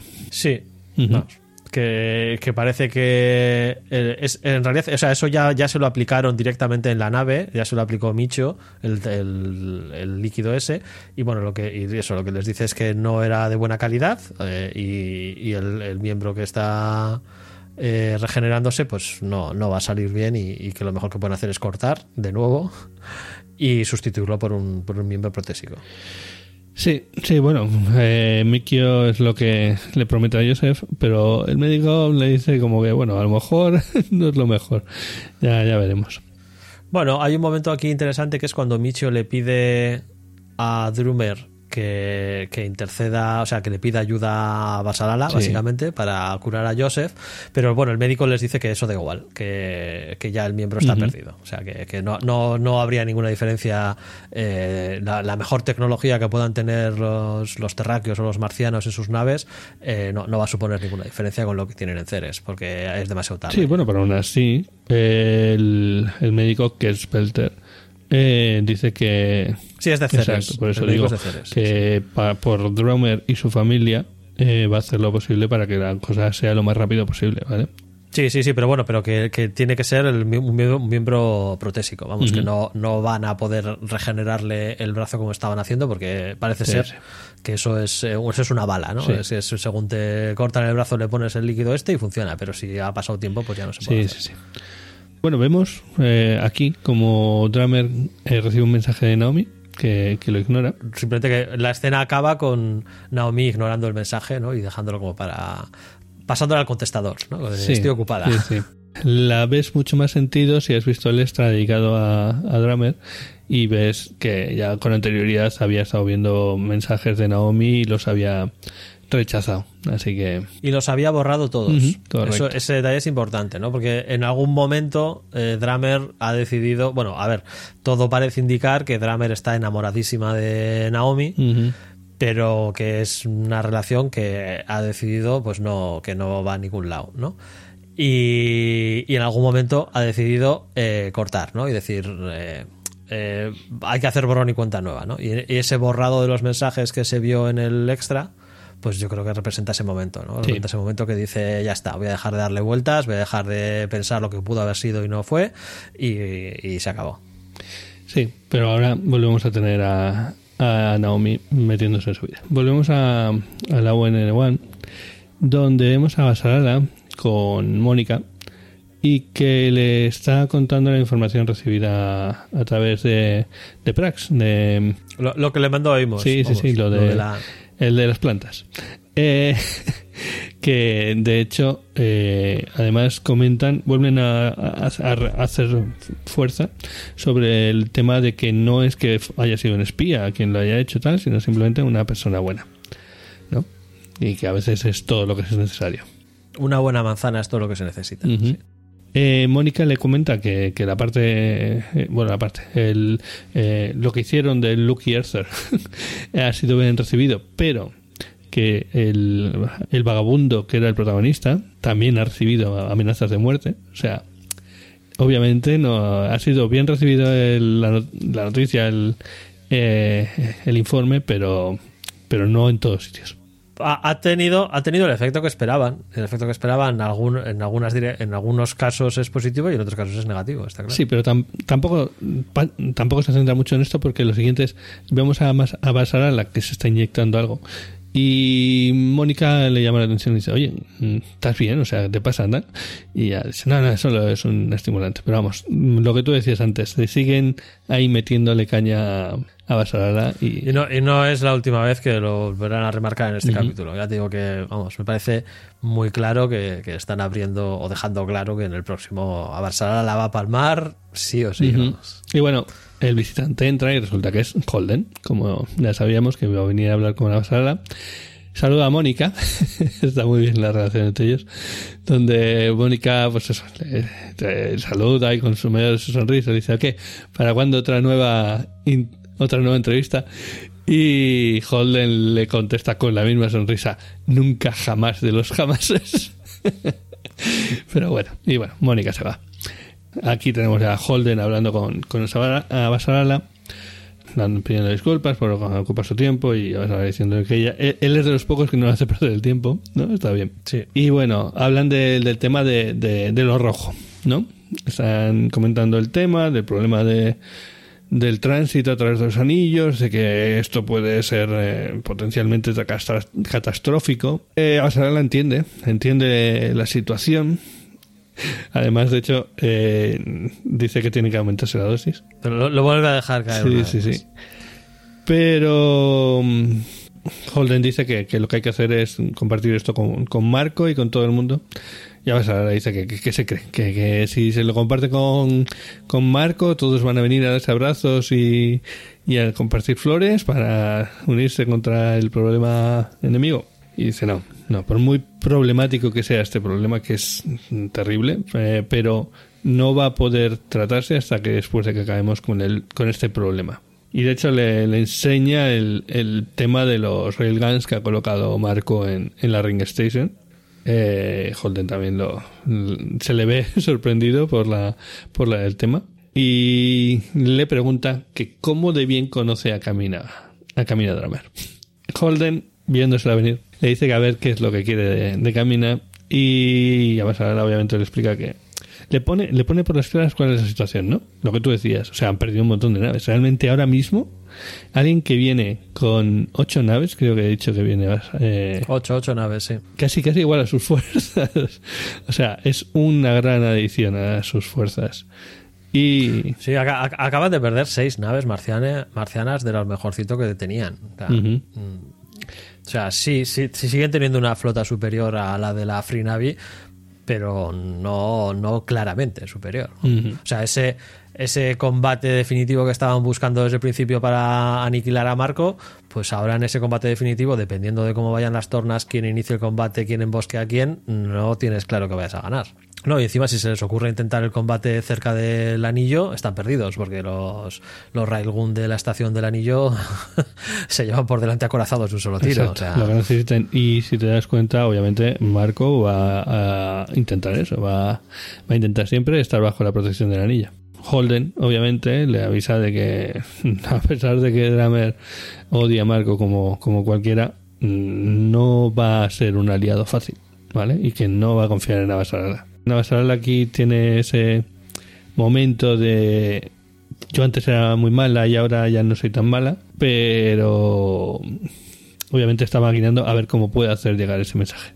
Que bueno, yo, es, es, realista. O sea, a mí esta escena, en ese aspecto, es, es lo que decíamos antes, ¿no? La Basarala que, es, que hay en este momento no es la Basarala de, las uh -huh. de los primeros capítulos. No es la, la Basarala de las, primer, de las primeras temporadas. Entonces, un poco está viendo cómo poder hacer llegar eso a, a uh -huh. todos los Belters, ¿no? O, o, a una parte importante de ellos, ¿no? Que la vean como alguien en la que, bueno, vale, no, no la escogerías como reina de la fiesta, ¿no? Ni, ni quisieses que te gobernase, pero por lo menos que sea alguien en la que, bueno, puedes confiar, ¿no? O sea, de, puede ser un aliado no amigo del alma, uh -huh. pero un, un, aliado de circunstancias. Sí, sí, sí. ¿no? Ya cambiamos, vemos a Imos, que no lo habíamos visto en todo el episodio, y había un 50% de posibilidades de que estuviera en un sitio o en otro, pues está en un bar. Pero obviamente estaba en otro sitio antes, ¿eh? Porque va hecho un cisco. Y bueno, se encuentra en el, en el bar con Bobby, que al verle a, a Amos con una botella le invita a sentarse con él para compartir esa botella, claro. Eh, Bobby también está pasada de todo y con ganas de, de olvidar hablan ahí de, de, la fiesta que tiene Amos encima. Y yo, yo en esta conversación te seguro que estaba todo el rato gritando, no se lo digas, no se lo digas, no se lo digas. Pero al final... Sí, sí, pero estaba demasiado borracho como para no decírselo. Amos se lo dice. Le dice a... Al final le confiesa a Bobby que el misil que no funcionó fue cosa de, de Holden que lo desactivó. Y la, la, la, reacción de Bobby no me la esperaba ni por todo el mundo, la verdad. Se queda así un poco parada por un momento y se ríe en plan... He entendido la broma al final. Todo esto es una puta broma. Sí, eh, la verdad es que eh, yo lo dije en el episodio anterior, ¿no? Sobre todo pues con la escena que haya que aquella en el restaurante, o sea, en el restaurante, en el, en el comedor, ¿no? Que, que, cuando es cuando dije yo, más vale que Bobby no se entere, ¿no? Más vale que Bobby no se entere. Entonces, esta reacción sí que me ha sorprendido también a mí un poquito, ¿no? Yo también esperaba en plan de, bueno, se levanta, tira la silla al suelo, mira que lleva el arma y se dirige hacia la Rosy, ¿no? Directa, directamente, pero... Sí. Pero a lo mejor si eso hubiera ocurrido en ese momento, sí que habría pasado eso pero ahora estamos en un momento distinto en el que precisamente Bobby está aquí porque Basarala ha dicho que se busque otro sitio.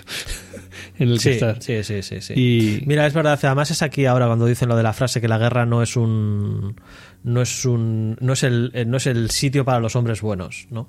Y, y- y Bo- Bobby dice lo de que bueno, teniendo en cuenta que Holden ha salvado un par de veces a la raza humana, pues que se le puede, que se le puede dar un poco cancha, ¿no? O sea, entonces es, es Amos. Amos dice que no entiende a veces lo que hace este hombre, que casi que parece que los quiere matar, pero bueno, como ha salvado un par de, de veces a la raza humana, bueno, pues eso lo equilibra. ¿No? sí, sí, se le puede, se le puede dar un poco cancha, sí. Sí, uno de los dos dice lo de que la guerra no es el lugar adecuado para un hombre bueno, que es el tema, ¿no? Que, que Bobby, Bobby lo que dice es que Holden no es el, típico, el tipo de hombre que se mueve para conseguir galones, Ah, no, no. Claro, ¿sabes? claro, por supuesto. y ese, es- ese es el tema, Ellos, ellos están acostumbrados, de hecho, Bobby lo dice, yo he luchado por Marte, Hay que recordar que el- en este momento en este momento de la conversación, Amos ya le ha dicho a Bobby que se está pensando en no volver a la Rocinante. O sea, que no Sí, sí, que, sí. es posible que, que lo deje, ¿no? Y, uno de los motivos por, o sea, y cuando le pregunta es cuando le dice que no, mira, es que Holden desactivó el misil, entonces ya no sé lo que estamos haciendo. No sé si estamos en una guerra peleando para ganar o, o- o qué, ¿no? ¿Qué estamos haciendo ahí fuera? Mm, Pero lo que hace que se cambie de opinión es lo que le dice Bobby, de que ella ha luchado por Marte, ha luchado por la Tierra, ha luchado por, por honor también, por dinero, eh, pero que al final lo que queda es que lucha por su gente, por los suyos, ¿no? Por el que, por el que, por el que tienes al lado, por el que te cubre, por, por- por el, que, por el compañero, ¿no? Sí, y eso es lo que hace que Imos se lo, se lo piense y diga, bueno, pues vale, pues, pues a lo mejor me vuelvo a la, a la Rosy, que al final es donde tengo a mis, a mis compañeros, a mi familia, ¿no? Y eso, y bueno, pero dice, antes vamos a pasar por un prostíbulo antes, para pasar un rato, y ya cuando se, se está yendo, le- se vuelve y le dice a Bobby si, si se quiere venir con él al prostíbulo. Y está bien como Bobby le dice, pero ¿quieres que vaya contigo o quieres que vaya contigo? Eh, no, es, o sea, la- el, el matiz no es si quieres que vaya contigo, es ¿quieres que te acompañe al prostíbulo o Sí. quieres que vaya Que contigo al prostíbulo? O sea, si va a ir con él para cada uno ir a aliarse con quien sea o si van a ir al prostíbulo a follar los dos. Entonces, eh, Amos se encoge de hombros y le dices whatever, ¿no? Lo que tú quieras, Sí, ¿no? lo O que sea, te apetezca. Lo que te apetezca. A mí me parece bien cualquiera de las dos cosas. Pues sí, y, y vamos, creo que eso va a quedar ahí y ya lo que tenga que ser será entre ellos. Bueno, a ver, yo creo, yo creo que llevan tres capítulos eh, Sí, preparando. sí, O sea, con la testosterona hasta sí, a sí, tope, hemos, sí, sí. hemos tenido ya muchas escenitas, seguimos Bobby. de- pues, eh, incluso una escena de las extras fue dedicada a esto, ¿no? La pelea Sí, que tenían sí, sí. abajo. Y. Pero aparte del- de la extra, también hemos tenido varias escenas donde ellos pues, se les ve que comparten camaradería y estas cosas. Sí, y con- comiendo y tal. Sí. Entonces, bueno, pues teniendo en cuenta que Seimos, pues no, no, no parece una resolución inesperada esta. ¿no? No, pero bueno, lo que me pregunto es si en el siguiente episodio, que será el último, eso puede tener consecuencias a la hora de lo que hagan o dejen de hacer, ¿vale? Pero bueno, lo veremos. Volvemos a, con el tema de Drummer y Joseph y Mikio. Están ahí viendo pues que ya le han quitado ese bracito, ¿no? Eh, está con el brazo seccionado. Comentan que, que los doctores son eh, mentirosos expertos. Y bueno, Joseph le dice a, a Drummer que está, eh, lo siente, que porque él tenía que estar ahí ayudándole, pero que no va a poder ayudarle. Y, este es el momento en el que Mikio se. Bueno, Joseph se, se vuelve a dormir. Y Mikio le dice a Drummer: Mira, se acabó. Hasta aquí. Este es el punto en el que Joseph no va a poder seguir. Yo me voy a quedar con Joseph para ayudarle en todo lo que pueda. Y tú te vas a ir a luchar contra Marco porque te digamos lo que te digamos, mm, tú no vas a poder evitar luchar contra Marco. Eh, y bueno, aquí vemos básicamente cómo se, de- se desmonta la familia de. Sí, esto, este es el, el- el desmontaje final, ¿no? O el divorcio final. Al final, Mm. al o sea, la familia eran. Esta relación poliamorosa que, que tenían eran cinco. Eh, dos se separaron cuando se dividieron entre los leales a. Eran a- seis. ¿Seis? ¿No eran cinco? Eran ah, pero seis. un- uno Dos es el se que se, quedó separaron. de rehén. Uno se quedó de A rehén. uno lo, lo lanzaron Es al espacio. Sí, porque se quedó de rehén con Marco, es verdad, eran seis. Claro. Y, al final, pues se ha quedado Carmina sola. Claro. Y el tema es ese. eh, aquí tenemos esas escenas geniales de, de Spans cuando estaban comiendo, por ejemplo, y dices, esta escena no te cuenta nada, pero te está contando mucho. Eh, y sin embargo, ahora hemos llegado a este punto en el que básicamente eh, Carmina se vuelve a quedar solo y es como, ¿sabes? Esa ine- inevitabilidad eh, de la guerra viene a mí, ¿sabes? Es que Car- Carmina carga la guerra con ella. Entonces, Sí. ella quería construir algo, no, no quería, eh, lo dice, de hecho, no, no os quería porque fuerais luchadores, quería porque queréis constructores. Pero, pero ella lleva la guerra consigo y, y lo destruye todo. Ha intentado hacer una cosa distinta, ¿no? No, no como guerrera, no como militar, ¿no? Sino intentar construir algo y, y al final, pues mira, por culpa de Marco y todo lo que ha montado, pues ha acabado pues, en lo que mejor se le da, que es dirigiendo tropas. Sí, pero no sé yo si no hubiera sido Marco si no hubiera pedido otra, otra excusa. Pero bueno, volvemos al Pela de, de, de Marco y vemos que lo- la tripulación le está agradeciendo a Rosfeld, que el brandy y todo esto. Y ella le dice Jansen, que es eh, buen provecho, ¿no? Básicamente, o bueno, como una eh, forma de brindar. Sí, cheers, ¿no? Eh, pues Ujú, eso. sí. eh, Y eh, eso, y bueno, Chin. Sí, sí, sí. Y va al. al ahí, como se dice en, en Star Trek, donde está el capitán y todo esto, el, Ah, el puente, el puente. el puente, el puente de mando, eso es lo que, lo que salía. Exacto, donde Marco está viendo ahí los, los planes de guerra y tal, y, y viendo qué hay y tal, y Rosenfield le pregunta si que lo tiene todo controlado. Bueno, parece que sí. Y ahí, ahí ahí se fija en un detalle y es que tiene un vaso de whisky, pero no, pero no lo ha tocado. Sí. O sea, tiene el vaso de whisky ahí al lado de, de la consola del ordenador y demás, pero mientras que todo el resto del mundo está celebrando, eh, Marco no está celebrando. Marco, pues sí, alguien le habrá servido el vaso de whisky, lo ha dejado ahí y tal, pero no está celebrando. Sí, no entiendo muy bien por qué. Le pregunta por su padre. Eh, y a lo que Marco le dice que, que él nunca conoció a su padre, así que ella le dice, pues ya es una... has mejorado con respecto a, a tu padre, ¿no? Sí, ya es una mejora, ¿no? Eh, Tu Ujú. padre no estaba, tú sí estás, venga, ya está, ha ha mejorado el asunto. Sí. Y en este momento aprovecha para enseñarle la escena que vimos al final del episodio anterior, cuando Philip le da el discurso al resto de la tripulación que un poco contrarresta el efecto negativo de, de la- del comunicado de Camina. ¿no? Sí. Sí, sí, y eh, lo curioso ahí es eh, pues la, la reacción. Bueno, ella le dice que está bien ver ese fuego en él, que, que a saber de dónde lo ha sacado, ¿no? Y Marco básicamente está sin palabras. Está ahí. Sí, pero me parece, me parece una buena expresión la que pone el actor ¿no? en la cara, que, que Mm. se nota el, el orgullo absoluto de padre de, de ver, bueno, pues que parece que la semilla que quería plantar en su hijo pues ha germinado, o eso parece. Sí, pero justo ahora vemos a Philip como está aprovechando que él tiene un grado de seguridad bastante alto, pues eh, rompe el tema de las comunicaciones externas y se engancha con... Ya veremos si esto no, no tendrá consecuencias en el próximo episodio. Probablemente sí. Lo he pensado y yo diría que no, ¿eh? pero bueno, ya lo Mm. veremos. El caso es que se conecta con las redes Ceres y ve que uno de los eh, de las bajas de, de- las explosiones es el hermano de Tadeo. Así que va a la prisión y pues eh, se lo comenta. eh, Bastante, bueno, para ser Philip tiene bastante buena mano comentándoselo. Pero vamos, Tadeo eh, se destroza. En ese momento, lo poco que, que se estaba manteniendo en pie de Tadeo se destroza.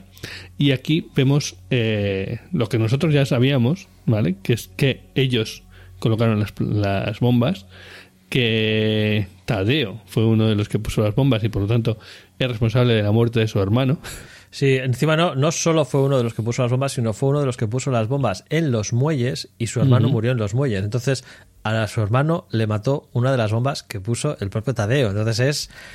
Buah. La o tele- sea, telenovela espacial, sí, Sí. Pero, pero aún así hay dos cosas que me parecen chulas de esto. Por un lado, ahora entendemos bien cuál es el tema de Tadeo, porque estaba tan preocupado, porque mm, intentó con- contactar y por qué mm, estaba tan preocupado que desatendía sus, ocupaciones. Eh, y por otro lado, ahora entiendo la, eh, la reacción de Philip, ¿vale? Porque cuando se enteró de, la de lo de Carmina y todo eso, todavía él creía que lo que había pasado en Ceres no era cosa de ellos, ¿vale? Entonces, básicamente, pues mira, Carmina también, o sea, no, y ahí ya explotó y dijo, oh, todos los demás son malos, nosotros somos los buenos.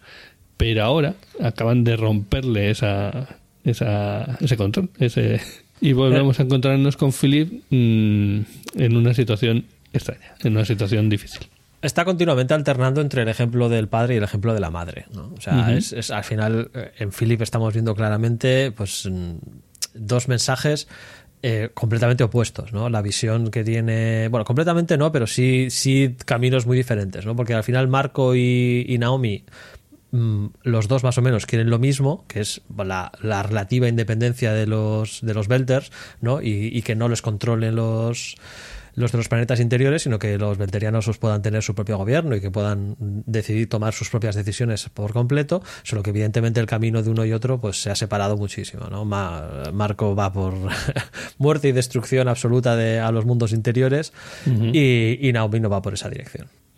más bien por lo contrario. Pero bueno, volviendo al, tema, volvemos a, a Ceres, volvemos a, a la nave de Drummer bueno, de hecho no. Eh, primero la vemos eso en Ceres. Va, tiene que pasar por una zona de control y en vez de avanzar, vemos que además que, que, se lo piensa un poco y se pone en la línea como todos los demás, ¿no? En, en la cola. Uno de los guardias la, la reconoce y le dice que, que ella puede pasar sin, sin, problemas, ¿vale? Y dice que, que ya no, que ya va a esperar como cualquier otro. Y un Belter que tiene detrás le dice, no, mira, eh, perdona, pero tienes muchas cosas importantes que hacer, no hace falta, no, no, que esperes aquí y tal. Y parece que la convence, ¿no? Y entonces avanza y esto no me gusta, la verdad. A mí no me gusta nada. O sea, me parece. Eh, o sea. Eh, demasiado, o sea, demasiada casualidad, demasiado, demasiado, es rizar demasiado el rizo. A ver, el tema es que eh, aparece Sanjani, que es Nico, la, la encargada de, de, la estación y que estaba también en esa línea y le echa en cara que, que se deje plegar a las bueno los eh, eh, caprichos de los de los terráqueos de los inners que cómo se siente siendo la mascota favorita de los terráqueos, ¿no? y, eh, o sea, me parece estropear una escena que había quedado muy bien. O sea, el, el, hecho de que un, un, un belteriano, un belter anónimo cualquiera ¿no? Eh, le hable con, con, Carmina y le diga, déjate de tonterías, tienes cosas más importantes que hacer, no pierdas tiempo en esta línea, a me parece que daba mandaba un mensaje muy poderoso. Sacarte de la manga de repente a Nico, que está justo en la misma cola que, que Carmina, justo a la vez y justo con el teléfono en la mano para grabarla. El problema el problema, bueno, el teléfono en la mano solo cuesta. Sí, lo, llevan todos, ¿no? Pero me es que es demasiado rizar el rizo. Pero el problema es usar a Nico. Yo creo que es por, como en otras ocasiones, pues eh, usan el mismo personaje para representar a un grupo de ellos. Aquí están representando al grupo de los que no están eh, tan convencidos y Nico lo representa. Pero eh, habría preferido que fuera un Belter anónimo. Un Belter anónimo, igual que el que le dice, eh, me parece más correcto. Tienes razón. O sea, esta escena no me, no me sacaría tanto, o sea, no me. O sea, al final, cuando, cuando rizas tanto el rizo como en esta escena, te saca del, de, la inmersión que estás haciendo en la historia, ¿no? Porque la probabilidad de que justo a la vez esté Nico con Carmina es. O sea, es demasiado el, el hecho de que ocurra todo eso simultáneamente. Ahora, si en lugar de Nico fuese otro, anónimo que le suelte ese mismo mensaje, pues yo creo que la escena funcionaría, pero no te saca. Pues sí. Y bueno, eh, Drummer en este estado de agitación entra en Latinán y se encuentra con Naomi eh, ahí esperándola por sorpresa. Y bueno, la conversación es bastante eh, tensa. La cosa no, está bien. Sí, la, cosa es la conversación es tensa en todo momento y en ese mm. aspecto yo creo que está bastante bien representado el hecho de que ahí estamos viendo a alguien que está enamorada de la otra, pero sabe que no es correspondida y que nunca lo será. y que ni tan siquiera creo que nunca le ha expresado sus sentimientos a Naomi. ¿no? Entonces yo creo que esa, la tensión está muy bien representada a lo largo de toda la conversación ¿no? y esa ese rechazo de Carmina casi continuo y constante de no sé qué haces aquí, eh, ¿para qué has venido? ¿no? Pues sí, pero bueno, a pesar de esa situación, al final Carmina, a lo mejor un poco por cortesía, como bien dice, le, deja, le dice si quiere entrar. Naomi entra al puente de mando y eh, eso, pues hace ya habíamos dicho que esta nave es una nave mítica dentro de los Beltas y se pega un buen paseíto. Y básicamente hablan un poco de, de Ashford, eh, porque bueno, era anterior dueño de la nave. Aquí vemos lo que comentaba, de que las naves estas, eh, Beltas, pues tienes todas las tuberías, tienes todo ahí a, a- la vista. Eh, Naomi pregunta por la familia de Dramer. Ella es consciente de, de la situación de Dramer. Y Dramer le explica que se han ido. Le pone al tanto de todo lo que había. Naomi ya se deja de cortesías, ya se nota, obviamente la tensión es evidente. Le dice que, que, que, que qué pasa, básicamente, ¿no? Sí, bueno, al final aquí intenta resolver un poquito la tensión que se está notando, ¿no? O sea, se está notando una tensión enorme al, al dar, al, al comunicarle Carmina que la- su familia ha desaparecido, básicamente, que ahora está sola, ¿no? Entonces Naomi pues se da cuenta de, Hmm. de qué es lo que está pasando, ¿no? Y que al final la familia se ha roto o se ha ido rompiendo porque continua y constantemente Carmina ha tomado las decisiones Sí. para favorecer a Naomi. ¿no? O sea, porque una y otra vez, cuando se ha visto en la disyuntiva de escoger entre lo que sea o Naomi, siempre ha escogido a Naomi. Recordemos que la Rocinante está viva y Naomi está viva porque Carmina decidió eh, traicionar a, a Marco y apoyar Mm. a la propia Naomi, ¿no? Porque la, habían preparado la trampa que ella Sí, con sí, Naomi sí. en la nave, con el mensaje que enviaban y demás, y le habían montado una emboscada a la Rocinante. Y, y las naves de Carmina formaban parte de la emboscada y fue gracias a que Carmina cambió de bando a lo que la Rocío sobrevivió y la propia Naomi sobrevivió, ¿no? Eso, es, eso es ra- eso es así. Sí, sí, y de hecho Naomi le viene a decir un poco si, si ella cree que, que la culpa es de ella, de, ella, de Naomi, y, y Dramer le dice que no, que la culpa es de, de- de ella misma, ¿vale? No, no le echa la culpa a nadie fuera de ella misma. Pero bueno, básicamente no, no quiere hablar del tema. Hay, hay una, y hay una, sí, hay una frase muy buena aquí, ¿no? Que es cuando Carmina la fuerza, ¿no? Y le dice, pero a ver, Sí. ¿por qué has venido?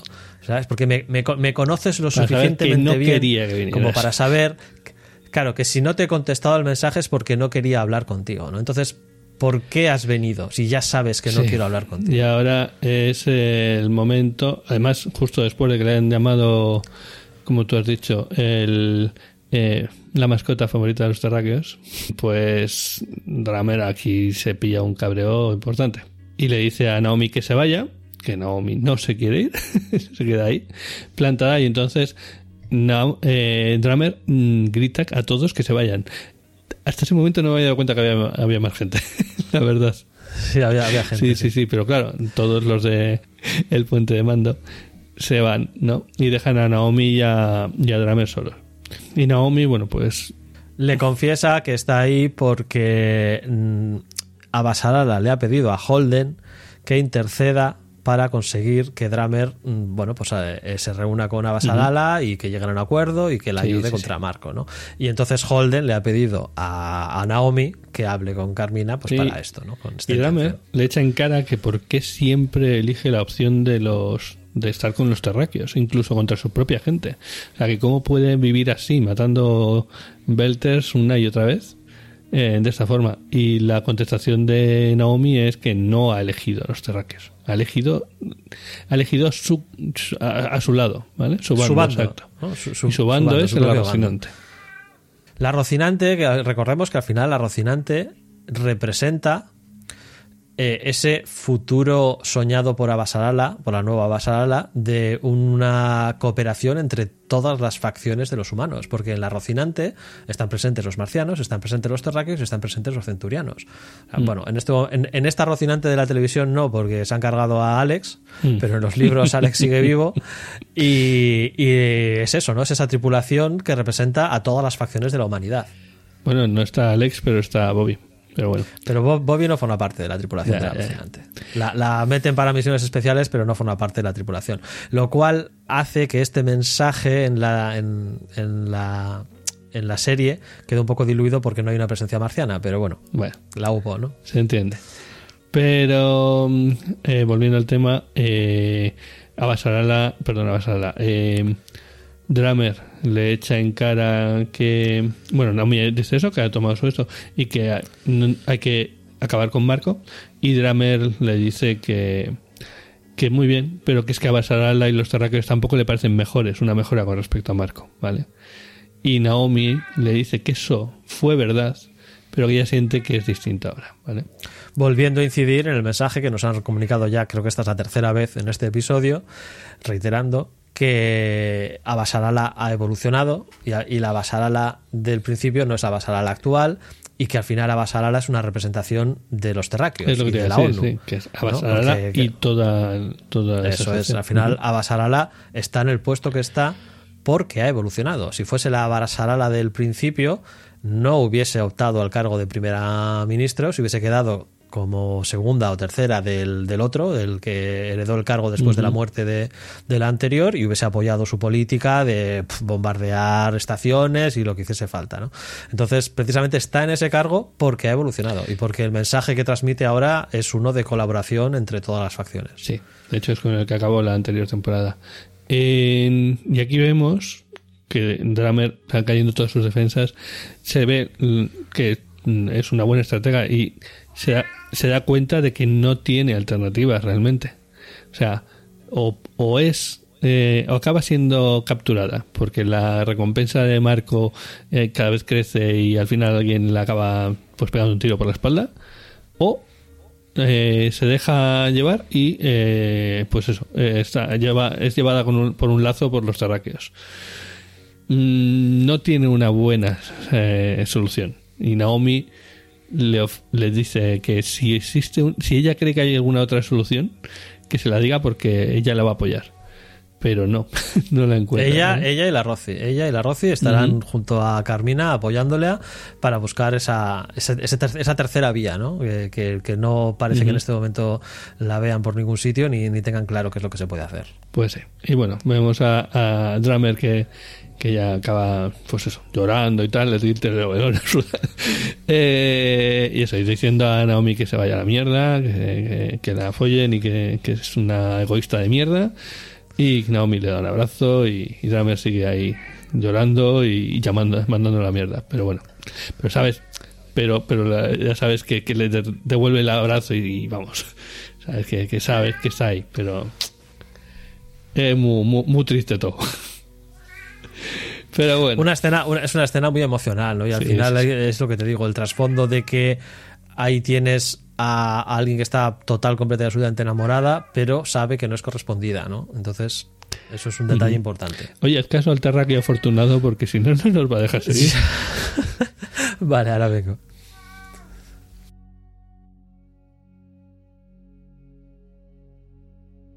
Y bueno, nos vamos a la escena final en la que vemos a una Basarala, por fin, creo que ya no la habíamos visto antes, andando por Ceres, eh, escoltada por un contingente de, de marines de, la, de las Naciones Unidas.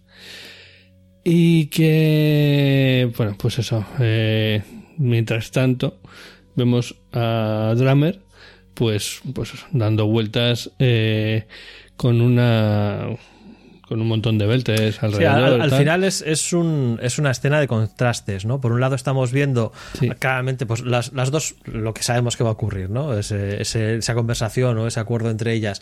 Entonces vemos que por un lado avanza, avanza Basarala, que está en territorio hostil, protegida por Mm. los marines, protegida por los militares, pero av- avanzando entre alguien que no quiere que esté ahí.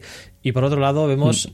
a, a Carmina sola, porque no necesita protección, porque Bueno, está en medio de los suyos. Está con beltes, Claro, pero está en medio de los no, suyos. no está protegida especialmente, es. está, está allí, está en su, en su terreno. Eh, vemos que se encuentran en, en los muelles, eh, rodeados de beltes, principalmente. Ahí también está Mónica, en, en una altura superior y obviamente grabando todo. Eh, la primera que habla es Drummer, que comenta que no esperaba que Abasarala abandonara su nave. A lo que Abasarala le, le contesta que, que si acaso habría cedido a, a encontrarse con ella si hubiera sido de otra forma. Y ahí ahí tiene una conversación, bueno, tampoco vamos a repetirla entera, ¿no? Pero que tiene una conversación bastante buena en la cual eh, las dos actrices lo hacen maravillosamente, ¿no? Eh, ves a una Basarala Bueno. absolutamente carismática, sa- sacando carisma por todos lados y utilizando toda su retórica y toda su eh, magnificencia, ¿no? Y Pero aquí estamos viendo a la Basarala más política. Totalmente, totalmente. Más, exacto, más tendedora de puentes, más... No es la otra Basarala que hemos visto alguna vez de... Les vamos a regalar un pony y una... No, no, sí, sí, las que dice No. fuck you y tal. No, no, no, no. Esta es la basada la política, la basada la pública, ¿no? La política total. Pero bueno, vemos cómo, cómo utiliza todo su carisma y su, su labia, ¿no? Y, y por otro lado está Drummer, que, que habla prácticamente en monosílabos, o sea, prácticamente, y, y a las preguntas que le hace a Basarala, pues la, la corta, ¿no? Y, y es muy agresiva al respecto, ¿no? Básicamente el tema es que Dramer se encuentra en una situación en la que le preferiría no estar, básicamente. Entonces mm, está totalmente en eh, pues a la defensiva y, y esperando a ver qué es lo que qué es lo que ocurre. En el body language, eh, ¿cómo se dice? En el lenguaje corporal eh, también se ve mucho. O sea, Basarala se acerca con los brazos abiertos, con el vestido también es muy particular. ¿Vale? Sí, creo que he leído que está inspirado en, el, en el- las naves de los de los ¿cómo se dice?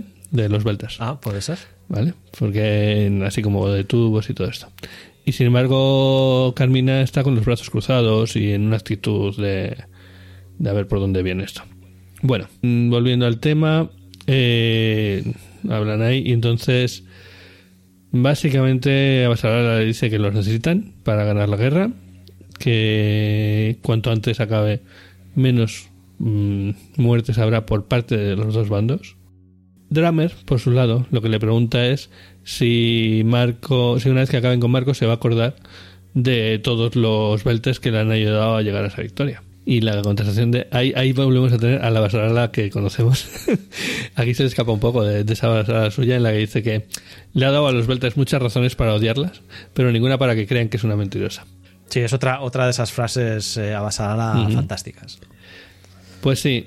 Y bueno, pues ahí tenemos a, a Dramer y tal, que deja claro que, que esto es una situación excepcional, que es un que van, vale, que está de acuerdo, que van a trabajar juntos, pero no van a trabajar para ellos, ¿vale? Sí, le dice bien claro que sus hombres no van a seguir las órdenes de Abasarala, que ella dará las órdenes a sus hombres, que nada, no esperen aquí misiones conjuntas de un par de naves de, de Drummer con otras de la flota, algo por el estilo. No, no, no. Que, vale, son aliados, pero cada uno por su lado. ¿no? Y bueno, básicamente el episodio acaba con el, la sacudida de manos entre las dos. Una sacudida totalmente simbólica. Y que, que bueno, a ver cómo lo que eso significa en el último episodio. Pues sí, eh, la verdad es que Es una alianza muy débil. es una alianza, bueno, es una alianza de circunstancias, es pero es una alianza que venimos diciendo desde el episodio 1, ¿no? De que estaba claro que, que esta sub, eh, bueno, o, o- o rebelión dentro de la rebelión iba a ocurrir y que iba a estar liderada por Drummer. Mm, Vamos, ya te digo, desde, desde lo que dijimos en el episodio 1 y aquí la tenemos, ¿no? Eh, lo que pasa que eh, se, han, se han plantado suficientes semillas en este episodio con, con la escena sacada de la manga de Nico, de la cola y demás, como para que no, no, yo creo que no va a haber un final feliz para Drummer. ¿no?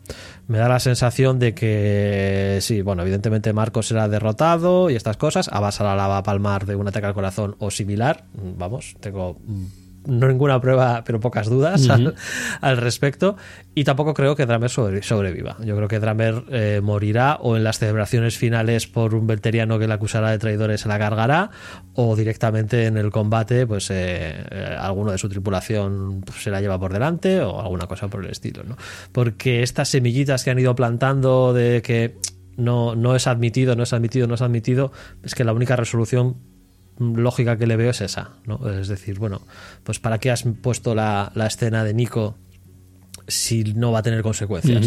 O sea, si, si Carmina va a liderar esta facción de los Belters contra, contra Marco, van a vencer y ya está, no tiene sentido que, que- que metas a Nico ahí con el telefonito grabándola y no sé qué. Entonces, tiene que existir, ¿no? Ese, ese conflicto, que igual no acaba en su muerte, pero que por lo menos un atentado o alguna cosa, pues sí que, sí que ocurrirá. De hecho, pensando en ello, lo que podría ocurrir también es que Abasarala muera y lo que venga después no sea tan... eh, bueno, pues no respete estos acuerdos que hayan hecho con los vueltas. Mm, Bueno, la verdad es que en este momento no tenemos una segunda figura política clara en la ONU. No. Sea, no, no, eh, todos los, todos los personajes políticos han desaparecido, solo queda Abasarala, así que es un vacío de poder que no sabemos quién los, quién, quién la sustituiría. O sea, si Abasarala muere o cuando Abasarala muera, eh, no sé si, si en el sexto y último episodio esto tendrá importancia o la muerte de Abasarala será prácticamente al final, en los últimos minutos, y se quedará algo como para el futuro. Si damos por hecho ya, ¿eh? No, no, no lo doy por hecho, pero bueno, quiero decir que, o sea, yo tengo bastante claro que Abasarala va a morir en el próximo episodio, pero no sé si la muerte será significativa en el sentido de que va a tener importancia porque va a ocurrir en algún momento de la primera parte o sobre la mitad y entonces va a significar, como que tú dices, ¿no? Puede, significar un cambio en la política de la ONU, en las alianzas que tiene y demás, o si va a ser, ya te digo, con la copa de champán en la mano celebrando con Holden en el final de la guerra y entonces se lleva la mano a la garganta y, y la palma, ¿no? Eso, eso es mi duda, ¿no? Si va a tener importancia en ese aspecto o si simplemente va a ser un- una escena final de ha vencido pero pero la- el, el coste de la victoria ha sido excesivo para ella yo apuesto más por este segundo, ¿no? porque sobre todo por eso lo que te digo de que no hay no hay una figura política para sustituirla Y no van a meterla no me- ahí de repente en Claro, me parecería muy artificial sacártela de la manga en los últimos 30 minutos del último episodio. De repente aparece un vicepresidente del que no sabíamos absolutamente nada y es el que controla Bueno, a la ONU y demás. No ¿no? sabemos nada. Lo mismo Cares. Pero Gareth es un almirante. Que sí, que sí, que sí, o sea, ¿sabes? No, no sé, no lo veo. Que igual ocurre, pero no lo veo. Bueno, pues sí, eso es un poco la, la situación. Algo que comentar con respecto al corto extra de este episodio, que es eh, se titula Remember the Kant. Y básicamente. Me ha, me ha parecido absolutamente irrelevante. O sea, en, en los otros sí que eh, nos ha servido para profundizar en algunos personajes, en algunas relaciones y en algunos detalles que me ha parecido chulo. Y sin embargo, este me parece que no, que no aporta nada. O sea, que- a mí la sensación que me da es que no aporta absolutamente nada. No nos cuenta nada que no supiésemos ya. No, no vemos ningún desarrollo nuevo. Hombre, mm, me ha sorprendido. a lo mejor tú lo sabías ya. Yo no tenía tan claro. O sea, al final sí te está contando que la historia de Holden con los Belters viene de, de tiempo, no es algo que. Pero, pero que Holden, a ver, que Holden se marchó de la Tierra, acabó en el cinturón y se enroló en la Kant y estuvo durante años en la Kant, ya lo sabíamos. O sea, que nos muestren en esta escena cómo ocurrió, no aporta nada. Bueno, lo que sí te Claro. están contando es que Holden había forjado esa amistad con los Belters cuando, además, estamos hablando de 10 años antes, el tema, bueno, igual, está el tema de del racismo, por llamarlo así, con los belterianos sigue siendo el mismo. Eh, no sé, a mí sí me ha gustado. Eh, sí, no, no, si no es que no me guste, simplemente digo que no, que no, no veo que aporte nada para el personaje, para el desarrollo del personaje, ni nos da ninguna información que no tuviésemos ya. Mientras que en los otros, en, en los otros extras de los otros episodios, sí que me parece que nos aportan cositas. En este simplemente mm, no aporta nada. Es como. Como la película de Solo, de Star Wars. Tú ves la no, no, a ver, quiero decir, tú ves la película de Solo, te puede gustar más o menos, pero en desarrollo de personaje o en trasfondo no te aporta nada, porque todo lo que te enseña ya lo sabías. Entonces, en este caso, en el caso de esta escena, yo lo veo igual, ¿no? De decir, mm, vale, estamos viendo cómo Holden fue reclutado para trabajar en la Kant. Ok, y ya lo sabía. O sea, quiero decir, ya, ya sabía que, trabajó en la Kant, ya sabía que se había ido al cinturón porque estaba harto de, de su vida en la Tierra. Mm, Bueno, pues de acuerdo. Vale, vale, vale. A ti no te has sorprendido. Vale. Pues nada, y con esto cerraríamos ya el episodio. Hemos estado muchísimo. No ha sido un episodio trepidante. No me lo puedes negar. No, no, no lo ha sido, pero bueno, tampoco me parece ni muchísimo menos irrelevante. O sea, simplemente ha tenido sus escenas de acción cortas, pero sí que las ha tenido y, y luego hay muchísimo desarrollo. Muchísimo Sí, desarrollo. lo único, yo creí que con el anterior, que ya era un episodio de plantear las cosas, eh, ya en el siguiente se iba a acelerar mucho el tema. Y no ha sido así, simplemente esta ha sido la continuación del anterior. El último es donde realmente van a gastar el dinero de los efectos especiales. Sí, el último, bueno, pues ya está. Lo, lo- lo echarán todo por, por- por- todo por la ventana, ¿no? Y lo, darán todo. Y será, vamos a ver un episodio espectacular de, con combates de naves por todos lados y de todo, ¿no? Y, y y vete a saber qué ocurrirá en Laconia que, es la incógnita ¿no? que tenemos. sí, sí, sí. Pues nada, vamos a, ir cerrando. Muchas gracias, Igor. Nos vemos en una semana. Eh, al final hemos dicho que vamos a intentar ver el episodio por Twitch. Porque en principio, siendo Prime, deberíamos de poder verlo por Twitch con, con el resto de gente que quiera verlo. Correcto. Eh, a todo el que tenga el Amazon Prime puede acompañarnos en el visionado conjunto que haremos en, en Twitch. Sí. Y ya iremos diciendo en el grupo de Telegram o así la hora a la que podemos hacerlo, porque no será muy pronto. Supongo que el viernes a la tarde-noche. Tarde-noche, noche más bien. Y, y, lo único es, pues, si queréis apuntaros al grupo de Telegram, mm, lo podéis encontrar en nuestra web, arroba, digo, orbitafriki.eu. Y nada más, nos vemos en la siguiente semana, en el último episodio de The Expanse. Eh, sí, esto se acaba. Ha sido seis temporadas, se me han hecho cortas incluso, pero bueno, vamos allá con el episodio final. Adiós, suelta la voz. Chao.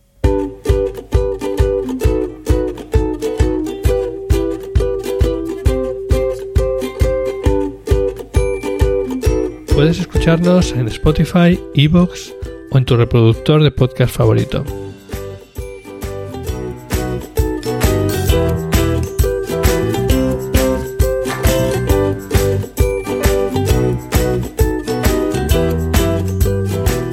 También puedes encontrarnos en Twitter, Instagram o Facebook.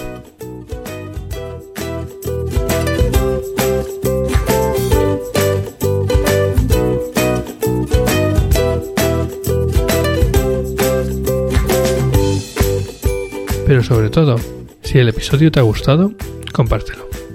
Es lo que más ilusión nos hace.